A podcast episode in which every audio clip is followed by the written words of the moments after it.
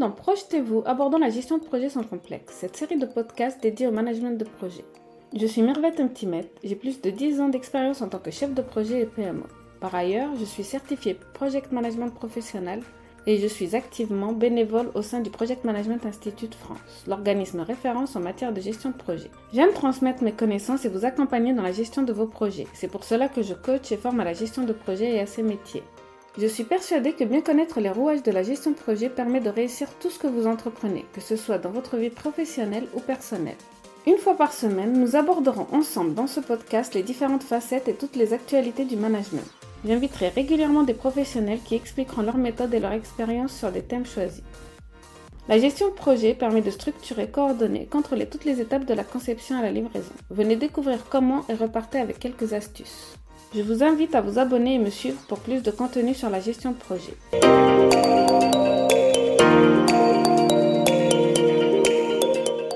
Bonjour à toutes et à tous et bienvenue dans ce nouvel épisode de Projetez-vous. Je suis votre hôte Mirvette et je suis ravie de vous présenter notre invité aujourd'hui. Il s'agit de Mitoun Rida. Mitoun accompagne depuis plus de 16 ans les cadres supérieurs à favoriser l'alignement stratégique et à améliorer la performance des projets et à former des futurs leaders. Il intervient auprès de ses clients dans les transformations organisationnelles comme la mise en place de l'agilité à l'échelle, c'était le, le sujet de notre précédent épisode, l'accompagnement au changement, le sujet du, de l'épisode d'avant, la création des cellules PMO et, et communautés. Il est également formateur interculturel et un conférencier international. Il est intervenu dans plusieurs écoles comme l'ENPC Paris Tech, l'Université Paris Dauphine. Donc euh, moi, je t'ai rencontré, Mitoun, je te tutoie, il y a plusieurs années lors d'un processus de recrutement au niveau en tant que PMO et ben, nous avions les mêmes idées sur la gestion de projet. Donc c'était pour moi très important de t'inviter aujourd'hui. Merci d'avoir accepté euh, cette interview. Est-ce que tu peux euh, te présenter et dire quel a été ton parcours jusqu'à aujourd'hui, euh, brièvement, les choix que tu as fait pour euh, être euh, aujourd'hui qui tu es?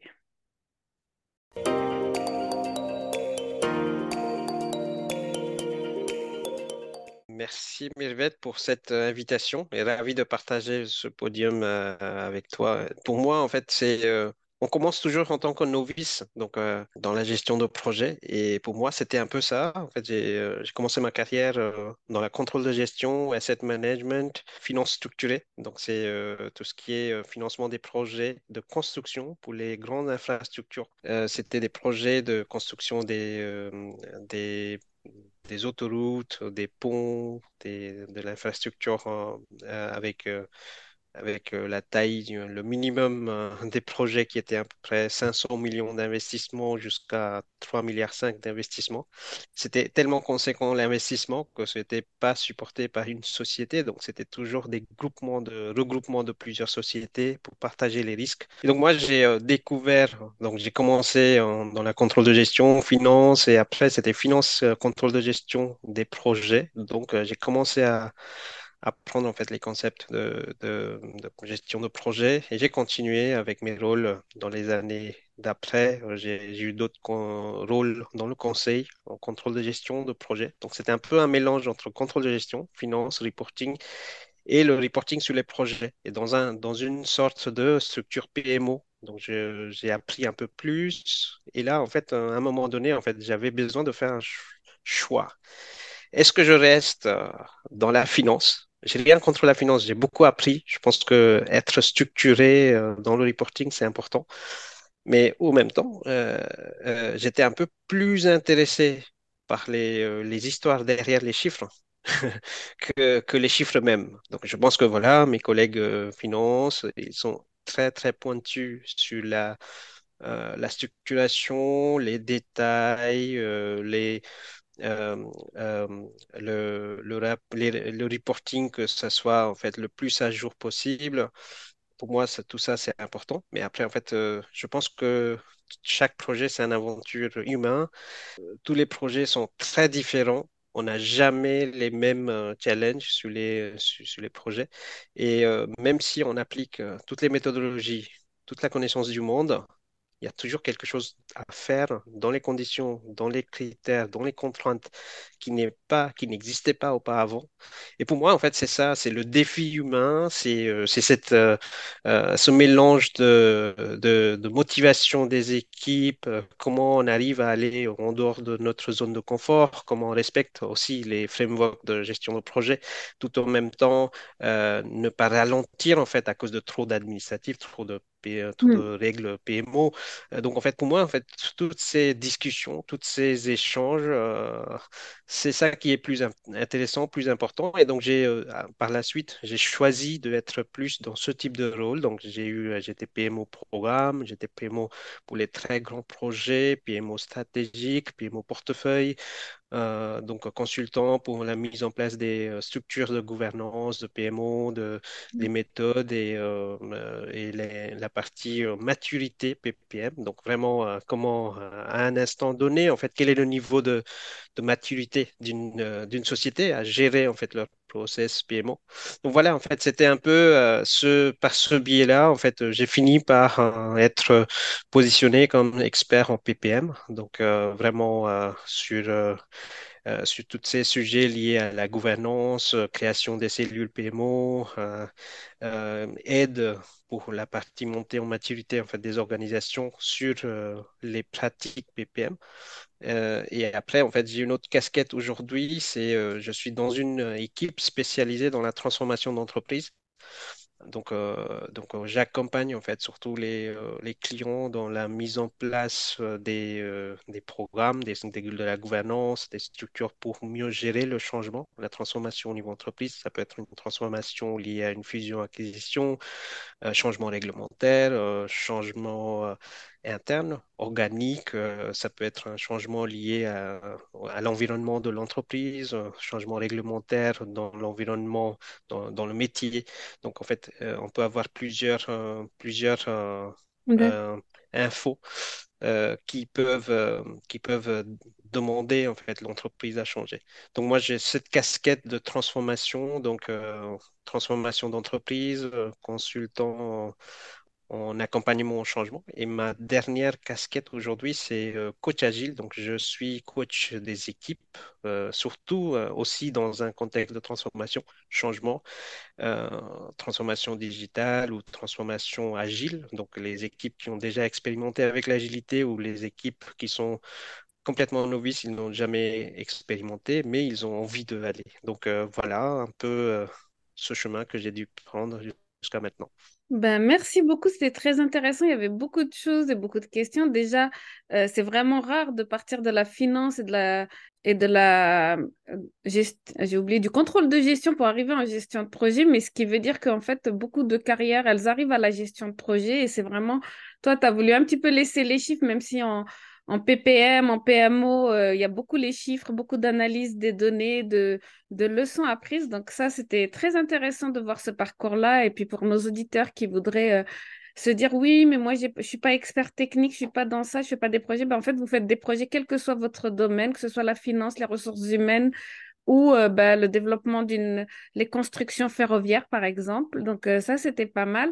Ensuite, ben, tu nous as parlé de plusieurs de tes casquettes, mais je pense qu'elles sont complémentaires pour te rendre complet parce que la gestion de projet, justement, elle englobe euh, beaucoup co- l'agilité puisque c'est une des grosses parts de la gestion de projet, mais aussi l'accompagnement du changement. Je pense que c'est bien de le compléter par la gestion de projet, même si ce sont des domaines euh, différents. Et ça, j'en parle dans mon épisode 6 de la saison 2 que ben, l'accompagnement conduite du changement, quand on est chef de projet, quand on est PMO, c'est quelque chose qu'on doit aussi implémenter, et surtout si on veut mettre en place des grandes, euh, des grandes lignes, des grandes théories, des grandes méthodologies, ben, si on n'accompagne pas le changement, la transformation ne se fera pas. Donc, euh, merci pour tout ceci. Est-ce que tu as quelque chose à ajouter à ce que je viens de dire. Oui, en fait, je, j'ai discuté, en fait, j'ai un ami euh, de ma promo, de mon école d'ingénieur, donc on s'est pas vu depuis un moment, et lui, il est, il a bientôt en fait un entretien dans la gestion de projet, mais pour l'industrie de, de production mécanique. Parce qu'en fait, je suis à la base euh, ingénieur, ingénieur mécanique, en fait, spécialisé sur la production mécanique. Et, euh, et donc, il disait que oui, je voulais un peu ton conseil sur qu'est-ce qui est, qu'est-ce qui est dans le périmètre de chef de projet. Moi, j'ai jamais géré des projets, j'ai jamais été chef de projet. Mais en fait, ma réponse, c'était ça. Euh, c'est que il a peut-être jamais eu la casquette ou le, le rôle euh, chef de projet, mais il a toujours géré. Il a trois enfants. Déjà, ça, c'est des projets. hein. Donc, euh, je pense que euh, déjà, il a dû appliquer les principes de gestion de projet dans la vie perso, dans la gestion de produits, parce qu'il a été dans le R&D. Donc, dès qu'on est dans le R&D, en fait, sont aussi la gestion de projet, c'est juste le cycle euh, est un peu différent. Par exemple, j'étais, euh, j'ai beaucoup travaillé dans l'industrie pharmaceutique. Euh, Là, en fait, j'étais sur sur un portefeuille de R&D des vaccins. Donc ça, c'est vraiment très différent les dimensions au niveau timing. Le- la durée de projet, c'est plus de 10 ans parce que en fait, il y a la partie recherche, il faut trouver, créer le molécule. Une fois c'est créé, en fait, il faut voir si c'est possible de, de le fabriquer de manière euh, commercialement. En fait, euh, si c'est, si ça passe avec les, euh, les besoins réglementaires de chaque pays. Donc, en fait, il y a chaque phase de validation réglementaire, commercialisation dure très longtemps. Et donc, on n'est pas du tout dans l'échelle de, de, de 2-3 ans que la plupart de nos amis des autres secteurs d'activité qui, euh, qui sont concernés. Donc, on peut avoir en fait les échelles plus larges, mais ça reste quand même gestion de projet. Et on peut appliquer en fait tous ces principes, euh, même dans la vie perso euh, et dans tous les, chaque chose qu'on fait. En fait, je pense que chaque petite action, euh, événement, organisation d'une fête, une soirée, tout ça, ça c'est un projet. Bah, je suis tout à fait d'accord avec toi et j'en parlais aussi avec un de mes futurs invités aussi qui bah, la gestion de projet c'est ce que j'essaie de véhiculer euh, on en fait dans les voyages on en fait tous les jours. Ça devrait même être euh, j'ai même un article qui dit que ça devrait être euh, enseigné dès le plus jeune âge. Merci beaucoup Mithun pour confirmer tout cela. En tout cas moi ce que j'ai vu c'est que bah, la gestion de projet s'applique partout. Moi aussi je suis chimiste donc tu m'as bien parlé pour les molécules et tout ceci donc ça va bien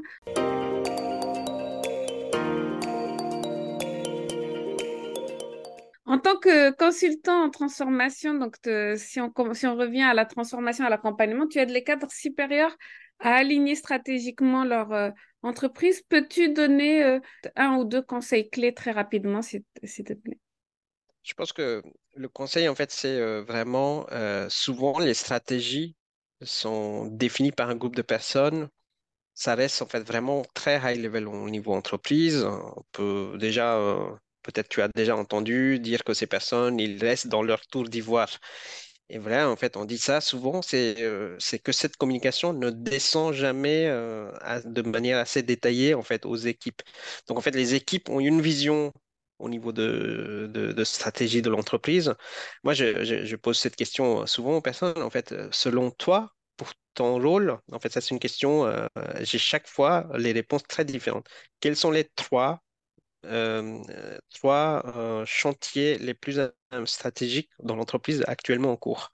J'ai jamais eu la même réponse de deux personnes. Et ce, qui veut dire, c'est que euh, il y a jamais, euh, presque jamais, en fait, un niveau d'alignement euh, euh, au niveau de, des équipes. Donc, je pense qu'il y a un rôle de middle management, en fait, euh, qui est, euh, euh, qui, on, dit souvent, en fait, le nouveau modèle de leadership comme euh, leader servant leader. Hein, donc, les managers qui sont plus les facilitateurs, en fait, dans un environnement euh, qui est en train de se changer en permanent. Donc, on- en fait, pour moi, en fait, c'est, euh, il y a, y une besoin de traduction, en fait, de ces stratégies vers les objectifs de chaque euh, projet. Et quand on a un programme ou un portefeuille de projet, il faut que toutes les stratégies au niveau entreprise sont déclinées vers le projet. Il faut que le projet rentre dans ces euh, stratégies.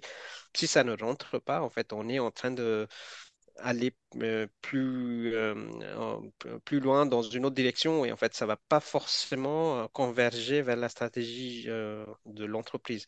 C'est vraiment c'est l'alignement, communication, traduction parce qu'en fait, on voit en fait la stratégie de différentes manières.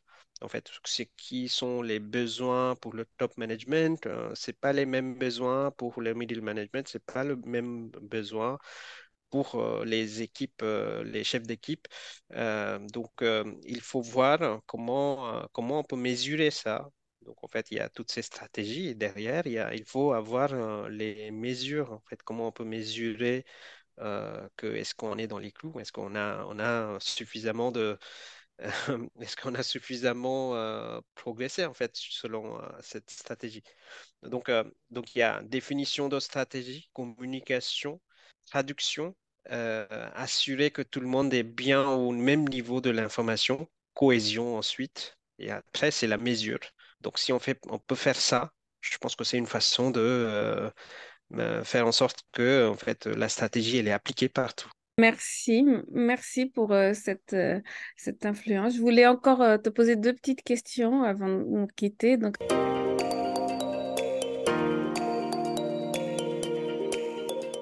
Tu as enseigné dans plusieurs grandes écoles euh, de commerce européennes à l'international. Tu as vu beaucoup d'entreprises et beaucoup de cultures d'entreprises différentes. Pour toi, quels sont les défis euh, courants de la gestion de projet ou, des concepts que tu conseillerais euh, à des étudiants ou à des jeunes expérimentés qui viennent d'entrer dans le marché du travail? Je pense que au niveau international, en fait, souvent, quand on parle euh, des, de- des, challenges internationaux, les gens ont tendance à penser plus au pays. Donc euh, voilà, la culture allemande versus culture française, euh, la culture belge versus culture néerlandaise. Et on, va en fait plus vers les stéréotypes assez facilement. Et en fait, ça n'aide pas forcément les équipes en fait à vraiment aller au-delà de leurs différences.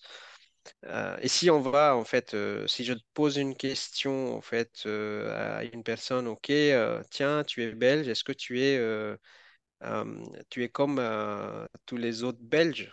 En fait, Euh, euh, et en fait, souvent, en fait, j'ai jamais cette euh, ré- réponse que oui, en fait, je suis comme, euh, comme le, le Belge moyen. En fait, chaque personne est différente, très spécifique.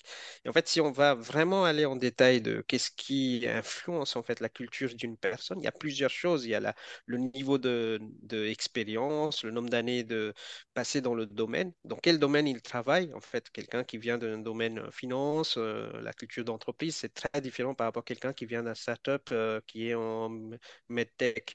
Donc, euh, il faut, il faut voir que euh, le domaine d'activité, il y a une influence, euh, la ville ou le pays où euh, cette personne a grandi, où il vit, il ou elle vit, ça, ça, a, un- ça a un impact. Euh, la, les, euh, les, euh, la culture d'entreprise, par exemple, en fait, il y a quelques certaines entreprises qui ont une culture très très forte, aussi forte que la culture d'un pays. Donc j'ai vu en fait des personnes, par exemple euh, euh, avec euh, quelques sociétés comme Coca-Cola, en fait c'est vraiment, ils sont presque comme, comme une culture d'un d'un pays. Ils sont assez forts. Donc les personnes qui sont dans ces, dans ces entreprises, ils sont, on peut voir les mêmes types de comportements quand on interagit avec quelqu'un de cette entreprise aux États-Unis ou euh, en Finlande. Euh, c'est un peu, euh, on peut prendre l'exemple de McDonald's aussi, en fait. Donc, c'est, très international, mais en même temps, ils s'adaptent. Ils ont toujours adapté leur portefeuille de produits qu'ils donnent. Par exemple, si tu vas en, Pays-Bas. Donc, il y a un, des, plats en fait très typiques, atypiques de, de Pays-Bas, c'est des croquettes. En fait, ils écrivent ça, c'est un cro croquetier. Donc, et quand tu vas au- chez McDonald's, en- uniquement tu vas le trouver en Pays-Bas, dans les McDo, euh, c'est euh, c'est McCroquette. Et euh, donc voilà, une fois, en fait, j'étais euh, avec un groupe d'amis euh, belges.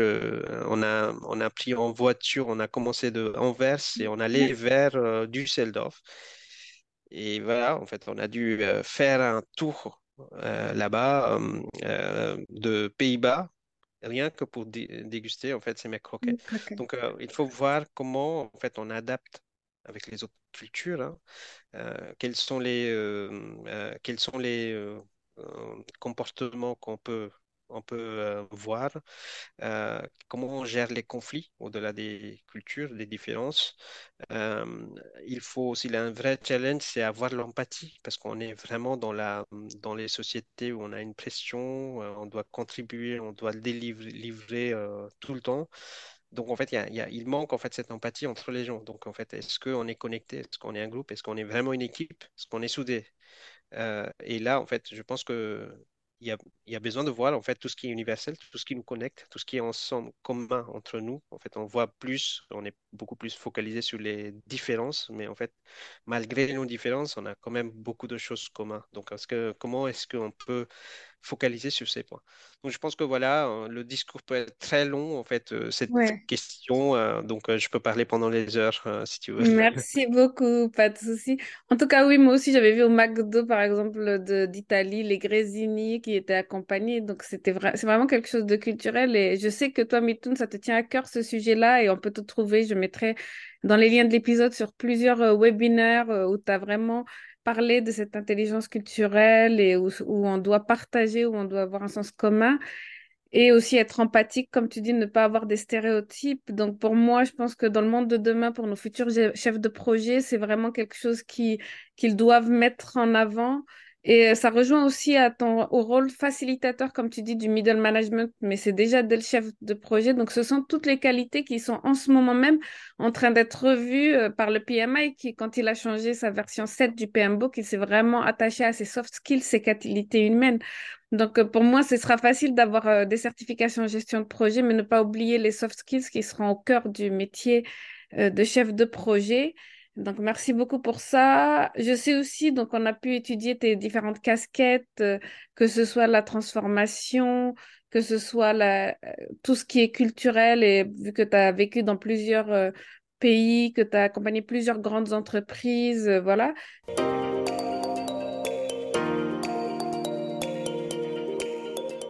Et je sais aussi qu'il y a quelque chose qui te tient à cœur, c'est l'environnement, le développement durable. Est-ce que tu pourrais en dire deux petits mots avant de se quitter? Oui, en fait, je pense que euh, euh, c'est venu euh, avec le- les années. hein. En fait, mon hobby, c'était toujours faire les randonnées, être dans la nature, aller dans les montagnes, donc dans les Alpes, dans les Himalayas. Et en fait, pendant des années, en fait, j'ai vu les mêmes endroits en fait, il y a beaucoup de paysages qui sont un peu détruits progressivement. Euh, je, vois en fait les glaciers qui sont, qui sont devenus beaucoup plus petits. Donc en fait, il y a de plus en plus, euh, j'avais euh, lu en fait sur le changement climatique, mais en fait, juste lire, entendre, dire que oui, ok, ça se passe, mais pourquoi c'est moi qui dois faire quelque chose? En fait, souvent on pose cette question, pourquoi c'est moi et tout le monde, personne change les habitudes, pourquoi je dois changer mes habitudes? Je pense que c'est comme ça, mais tout changement commence par quelques personnes. Et je suis persuadé que c'est comme ça. En fait, euh, au départ, c'est c'est ça. En fait, il faut que on soit conscient qu'on a une seule, euh, en fait, euh, une seule planète. En fait, il n'y a pas de planète B. hein. Il n'y a pas comme le plan, plan B. Il n'y a pas de planète B. hein. Donc, si on détruit, en fait, je pense qu'on on n'aura personne.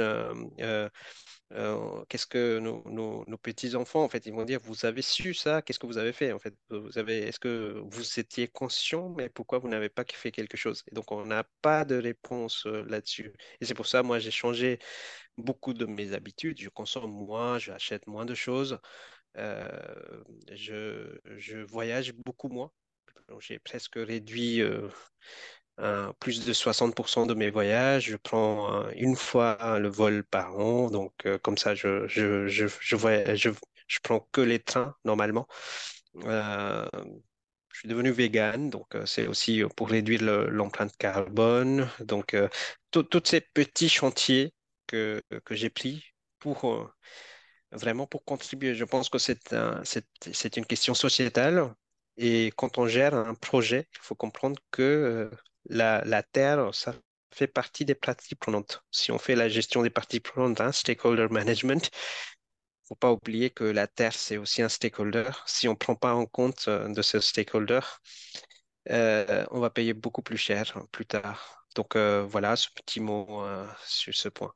Eh ben, t'aurais pas pu mieux dire sur l'environnement parce que je tenais vraiment à ce que tu t'exprimes sur cela. Je sais que c'est une partie forte de ton identité et je pense que tout le monde doit avoir cette conscience écologique. Et ça revient aussi à la gestion de projet. Moi, j'aurais même dit, euh, ben, là maintenant, tous nos projets, toutes nos sociétés vont devoir se transformer, vont devoir être plus éco-responsables. Il va y avoir de plus en plus de projets à impact. Donc, c'est aussi une voie pour les chefs de projet, euh, chefs de projet pour pouvoir euh, impacter et, comme tu dis, prendre vraiment en compte cette partie prenante qu'est la Terre qu'on a trop, trop longtemps oubliée. C'est, vraiment, euh, j'ai beaucoup de chefs de projet qui disent oui, mais moi je suis que chef de projet, j'exécute, mon, mon, mon business case il est déjà validé par le top management, donc euh, maintenant je viens beaucoup plus tard.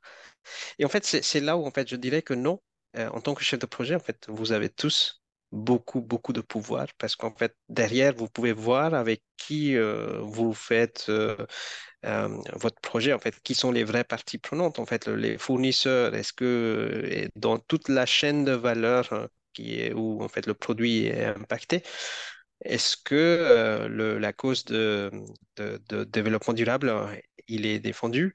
Est-ce que, euh, est-ce qu'on est en train de faire les choix uniquement pour, euh, pour euh, juste euh, la question de prix?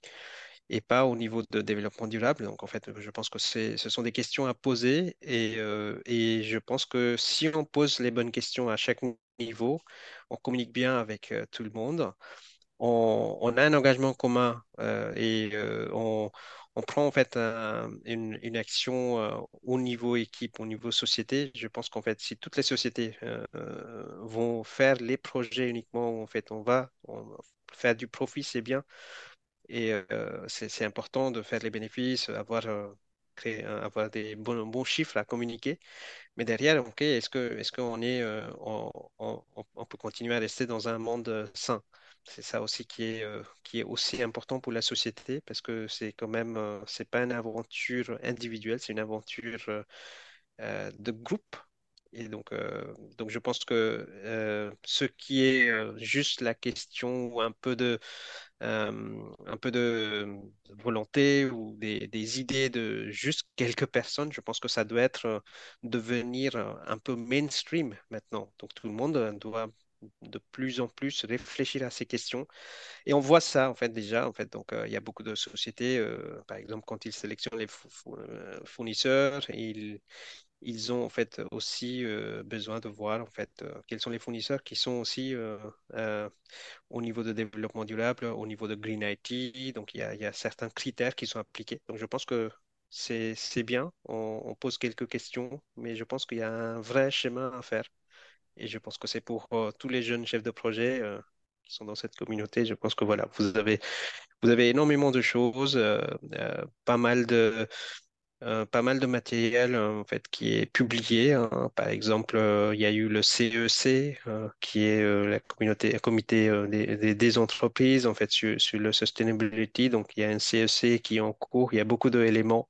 Je peux partager les liens sur lesquels vous pouvez voir en fait. Et la semaine dernière, il y a eu aussi la conférence de PMI, PMI UK sur le sustainability. Donc, il y a aussi, euh, vous avez les enregistrements sur euh, leur euh, chaîne YouTube. Donc, vous pouvez voir aussi, il y a énormément de, de, de matière qui a été publiée, qui est gratuit, qui est, qu'on peut appliquer en fait dans les projets.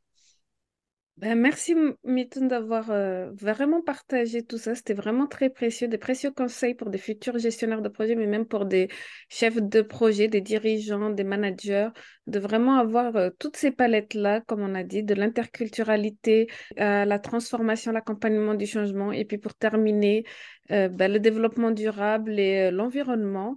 Euh, ça fait un réel plaisir. Je ne manquerai pas de mettre dans les détails de l'épisode, tous les liens de- que tu m'as donnés, que tu as donnés à nos auditeurs, qui sont vraiment de la valeur.